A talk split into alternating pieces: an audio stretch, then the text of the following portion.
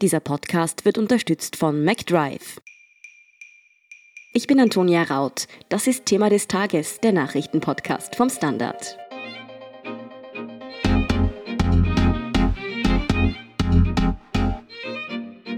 Der Verfassungsgerichtshof hat entschieden, eine ganze Reihe an Corona-Verboten während des Lockdowns war rechtswidrig. Diese Entscheidung hat der VfGH heute bekannt gegeben, welche Verbote genau nicht in Ordnung waren, welche Folgen die Entscheidung haben könnte und ob vielleicht sogar eine generelle Amnestie für Corona-Strafen kommt, erklärt Fabian Schmidt vom Standard.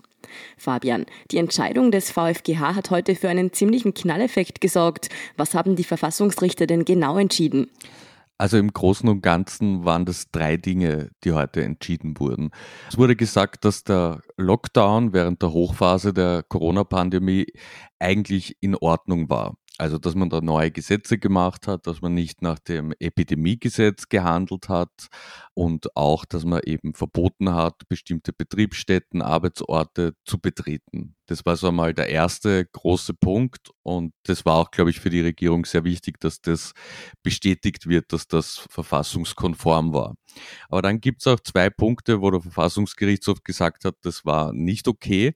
Das war einerseits das Betretungsverbot für Geschäfte, die mehr als 400 Quadratmeter haben, also diese Sonderbehandlung für Bau- und Gartenmärkte. Das war eine Ungleichbehandlung der einzelnen Geschäfte und außerdem dieses allgemeine Betretungsverbot für öffentliche Orte, das war auch nicht in Ordnung, das hätte spezifischer sein müssen. Also das waren so die drei Punkte. Wie kam es denn eigentlich dazu, dass sich der Verfassungsgerichtshof diese Bestimmungen so genau angeschaut hat? Ja, also weil es Bürgerinnen und Bürger gab, die sich dagegen gewehrt haben. Also wenn wir zum Beispiel die Garten- und Baumärkte heranziehen. Wir können uns ja erinnern, immer offen war der Lebensmittelhandel, Apotheken waren Tankstellen, also diese systemrelevanten Geschäfte, systemrelevante Infrastruktur. Und am 14. April waren dann die Zahlen ein bisschen besser und dann hat die Regierung gesagt, so, ab Montag oder ab dem Wochenende können auch Bau- und Gartenmärkte geöffnet werden, sowie kleinere Läden. Und wir haben ja dann gesehen, das gab ja dann riesige Schlangen. Das war ja auch eine der kurioseren Dinge während der Pandemie, dass alle ja. so eine Lust hatten, jetzt in den Baumarkt zu fahren. Und da gab es dann, also da gab es eigentlich viele die sich dagegen gewehrt haben. Vor dem Verfassungsgerichtshof ist jetzt ein Schuhhändler gezogen, der Dutzende Filialen hat in Österreich und der gesagt hat, warum ist ein Baumarkt wichtiger als ein Schuhgeschäft? Und wir erinnern uns ja auch, dass die Möbelketten sehr aufgebracht waren und auch gesagt haben, wir verstehen nicht ganz, warum wir jetzt nicht aufsperren dürfen, die Bau- und Gartenmärkte aber schon. Und durch diese Beschwerden dann gelangt es zum Verfassungsgerichtshof. So einfach ist es. Welche Folgen könnte die Entscheidung des Verfassungsgerichtshofs denn jetzt einmal allgemein, aber auch in diesen konkreten Fällen, also bei den Geschäften und den Betretungsverboten haben? Also fangen wir vielleicht einmal ganz allgemein an. Das ist natürlich eine Art von Vertrauensverlust in die Rechtsprechung, die das bewirken kann, weil wer weiß, ob sich die Menschen, wenn jetzt wieder solche Maßnahmen bei einer zweiten Welle oder einer anderen Pandemie nötig werden, ob die Menschen die Maßnahmen dann so strikt einhalten oder ob sie sich denken, na ja, das ist eh wieder so, das wird eh wieder aufgehoben werden. Also das ist einmal grundsätzlich, warum die Gesetze und Verordnungen von Anfang an so wasserdicht wie möglich hätten sein sollen. Und natürlich muss man da sagen, ja, das war eine sehr schwierige Phase und die Grünen waren auch erst kurz in der Regierung, im Gesundheitsministerium, also ist schon Verständnis dafür vorhanden. Aber das ist so eines der allgemeinen Grundprobleme, wenn eben der Verfassungsgerichtshof solche Maßnahmen dann für rechtswidrig erklärt. Und wenn wir jetzt ins Konkrete gehen, also du hast gefragt nach den Geschäften, da gibt es jetzt die Möglichkeit, eine sogenannte Amtshaftungsklage durchzuführen. Das hat dieser eine Schuhhändler schon gesagt, das wird er auch probieren. Das ist aber prinzipiell sehr schwierig, weil um eine erfolgreiche Amtshaftungsklage durchzukriegen, muss man irgendwie beweisen, dass das schon krass rechtsunmöglich war, was die Regierung da verordnet hat. Und der Verfassungsgerichtshof ist da jetzt nicht so streng gewesen in der Entscheidung. Also er hat zwar gesagt, das ist rechtswidrig, aber er hat jetzt nicht, das war keine absolute Watschen für den Gesetzgeber. Deshalb wird es sehr schwierig werden über Amtshaftungsklagen. Aber das könnte natürlich auch wieder erwarten dann dazu führen, dass die Regierung den Umsatzentgang rückerstatten müsste an die jeweiligen Firmen. Und zu den Einzelpersonen, was heißt das, wenn ich jetzt zum Beispiel gestraft wurde, weil ich diese Betretungsverbote überschritten habe? Also wenn man die Strafe schon bezahlt hat, schon überwiesen hat, dann wird es ein bisschen schwieriger, sich das zurückzuholen. Wenn ich ein Betroffener wäre, dann würde ich ein bisschen abwarten, weil da jetzt politisch schon einiges in Bewegung ist. Also der Gesundheitsminister Rudolf Anschober hat gerade vorhin ausgeschickt, dass er eine bürgerfreundliche Lösung überlegen wird. Es gibt auch Landeshauptleute, die fordern, dass man da quasi die verhängten Strafen zurückzahlt. Also ich glaube, da muss man noch ein paar Wochen ins Land gehen lassen und dann wird man zu einer kulanten Lösung kommen. Aber natürlich kann jeder versuchen, das jetzt noch einmal zu bekämpfen. Aber man muss auch sagen, dass es da ja sehr viele unterschiedliche Konstellationen gibt und auch der VfGH entscheidet jetzt vielleicht nicht den konkreten Einzelfall dann deshalb umdreht. Ja, während des Lockdowns waren sich ja weder Behörden noch Bürgerinnen und Bürger so wirklich sicher, was denn jetzt eigentlich erlaubt ist und was nicht. Gerichte haben da, du hast es schon angesprochen, ja schon einige Strafen zurückgenommen oder für ungültig erklärt. Was hat denn das für Gründe gehabt, dass es schon zu solchen Entscheidungen gekommen ist? Ein bisschen böse gesagt, schlechte Gesetze und schlechte Verordnungen, also schlechtes Handwerk. Da gibt es quasi immer zwei Komponenten. Also einerseits, was steht drinnen und dann zweitens aber auch, wie hat es dann die Exekutive, wie hat es die Polizei begriffen. Und ich würde da eher weniger der Polizei einen Vorwurf machen, sondern eher sagen, dass die äh, Bundesregierung zwar A gesagt hat, aber in der Verordnung und im Gesetzestext dann B stand. Also dass sich das nicht gedeckt hat. Und ich kann da zwei Beispiele bringen. Zum Beispiel gab es Anfang Juli schon das Parkbank-Urteil, das eh Wellen geschlagen hat. Da wurde ein Mann gestraft dafür, dass er auf einer Parkbank zu nah bei wem anderen saß während der Hochphase der Pandemie. Und dann entschied aber das Gericht, dass die Verordnung nur sagt, beim Betreten von öffentlichen Plätzen ist ein ein Meter Abstand einzuhalten. Das Sitzen auf der Parkbank ist aber kein Betreten, sondern ein Verweilen. Und für das Verweilen ist nicht explizit ein Abstand vorgesehen in der Verordnung. Also das sind halt wirklich juristische Spitzfindigkeiten, die man aber beachten muss, wenn man so eine Verordnung schreibt. Zweiter Fall ist, ein Schüler ist gestraft worden, weil er quasi in einer Fahrgemeinschaft mitgefahren ist und da hat dann aber auch das Gericht gesagt, das Auto ist kein öffentlicher Ort, sondern ein privater Ort und demzufolge gelten die Verordnungen für öffentliche Orte im Auto nicht. Also das sind ja so Beispiele dafür, dass es handwerklich nicht, nicht korrekt abgelaufen ist bei der Verordnungsschreibung. Die Oppositionsparteien fordern jetzt ja eine generelle Amnestie für alle, die da wegen Corona verboten gestraft worden sind. Wie ordnest du denn diesen Vorschlag ein? Wäre das in deinen Augen ein guter Schritt, einfach zu sagen, Schwamm drüber? Also ich finde, das ist ein bisschen schwierig. Also generell ist so eine Amnestie in einem demokratischen Rechtsstaat ja eher was Ungewöhnliches, weil es natürlich die Disziplin senkt, sich an die Gesetze zu halten, weil man eben wahrscheinlich beim nächsten Mal denkt, ja, da habe ich dann langfristig eh nichts zu befürchten, weil das eh wieder aufgehoben wird. Aber ich glaube, wir sind hier in einem Ausnahmefall und ähm, wenn jetzt wirklich noch weitere Strafen gekippt werden, wäre es schon zu überlegen, vor allem weil das diese ganzen Anzeigen ja auch das Rechtssystem belasten, das jetzt ohnehin schon einen Stau hat an Entscheidungen, weil es äh, während der Corona-Hochphase eben keine Gerichtsverhandlungen etc. gab. Also ich glaube, man kann schon überlegen, dafür eine Entlastung zu sorgen und auch ein Zeichen zu setzen an die Bürger. Also da bin ich im Zweifel doch eher dafür.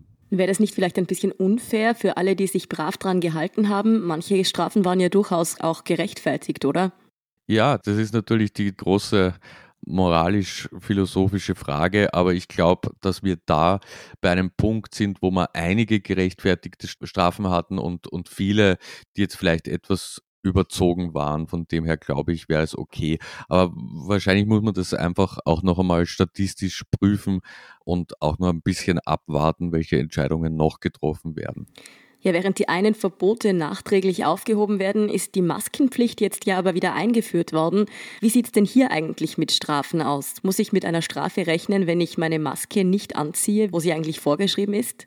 Ja, also das kommt darauf an, wo das ist. In den Supermärkten etc. sollte man sich ja dann gar nicht aufhalten dürfen. Es gibt dann auch quasi eigene Mini-Rechtsprechung, ist vielleicht zu viel gesagt, aber vielleicht so eine Hausordnung bei den Wiener Linien und bei der Bahn, die jetzt beide entschieden haben in den letzten Wochen, dass Strafen direkt von deren Personal verhängt werden können, also nicht von der Polizei, sondern vom Schaffner zum Beispiel für das Nichttragen einer Maske, dass man dann eine Penele bekommt. Aber prinzipiell muss man sagen, also es gibt da ja viele verschiedene Kategorien im Recht, nach denen man bestraft werden kann.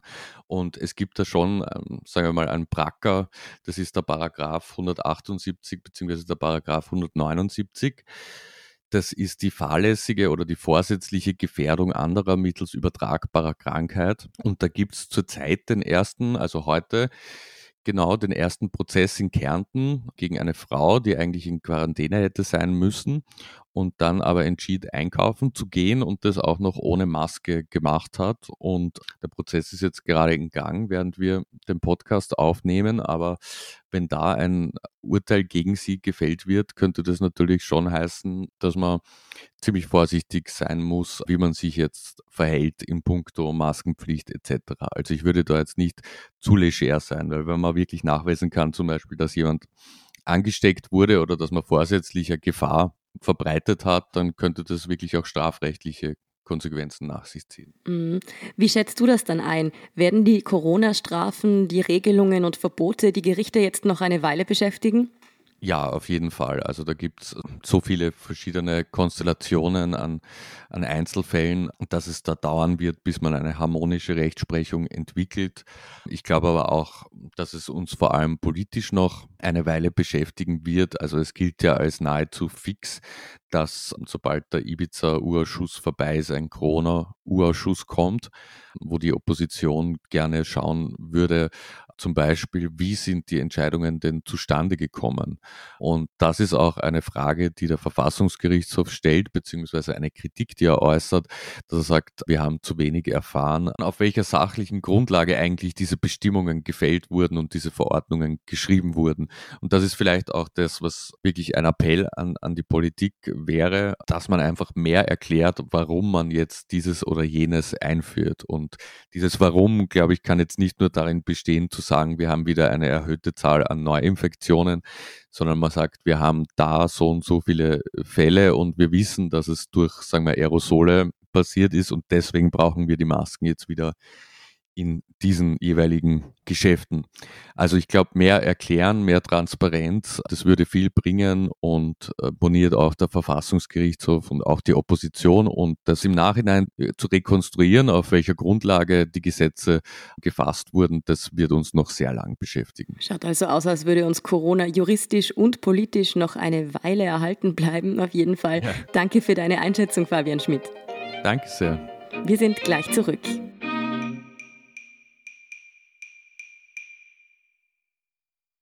Wenn du endlich wieder einen Big Mac genießen willst oder du gerade im Auto unterwegs bist, dann stell dir vor, McDonald's bringt's jetzt wieder. Mit kontaktloser Übergabe zu dir ins Auto und kontaktloser Lieferung zu dir nach Hause. It's good to be safe mit McDrive und McDelivery. Und hier ist, was Sie heute sonst noch wissen müssen. Erstens, der Lkw-Konzern Mann streicht tausende Jobs. 6000 Stellen werden laut Betriebsrat eingespart. Das Unternehmen will diese Zahl noch nicht bestätigen. Auch der Standort Steyr ist betroffen. Laut dem dortigen Betriebsratschef soll es hier aber nicht allzu schlimm werden, heißt es. Genaue Zahlen, wie viele Jobs dort betroffen sind, gibt es aber noch keine. Als Grund für den Stellenabbau nennt das Unternehmen eine geplante Neuausrichtung. Zweitens, das EU-Parlament will das Budget ablehnen. Das Abgeordnetenhaus fordert den Europäischen Rat auf, noch einmal nachzubessern. Dieser hat sich am Wochenende in schwierigen Verhandlungen auf das EU-Budget und den Corona-Wiederaufbaufonds geeinigt. Damit dies alles durchgeht, braucht es aber noch die Zustimmung des EU-Parlaments. Dieses hält aber unter anderem das Corona-Hilfspaket für zu gering und fordert deshalb weitere Verhandlungen. Und drittens, Twitter geht gegen Anhänger der Verschwörungstheorie um QAnon vor. Der Kurznachrichtendienst hat rund 7000 Konten gesperrt, die in Verbindung mit der US-amerikanischen Verschwörungstheorie stehen. Diese geht von einer tiefgreifenden politischen Verschwörung in den Vereinigten Staaten aus, gegen welche Präsident Trump vorgehe. Twitter ordnet die Verschwörungstheorie als gefährlich ein und setzt deshalb nun Maßnahmen. Mehr dazu und die aktuellsten Informationen zum weiteren Weltgeschehen liefert Ihnen wie immer der Standard.at. Um keine Folge vom Thema des Tages zu verpassen, abonnieren Sie uns bei Apple Podcasts oder Spotify. Unterstützen können Sie uns mit einer 5-Sterne-Bewertung und vor allem, indem Sie für den Standard zahlen. Alle Infos dazu finden Sie auf abo.derstandard.at und dst.at supporter. Danke für Ihre Unterstützung. Ich bin Antonia Raut. Baba und bis zum nächsten Mal.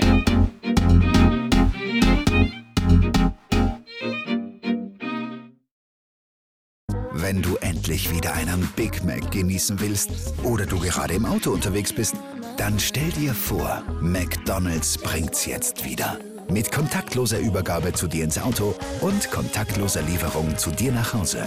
It's good to be safe mit McDrive und McDelivery.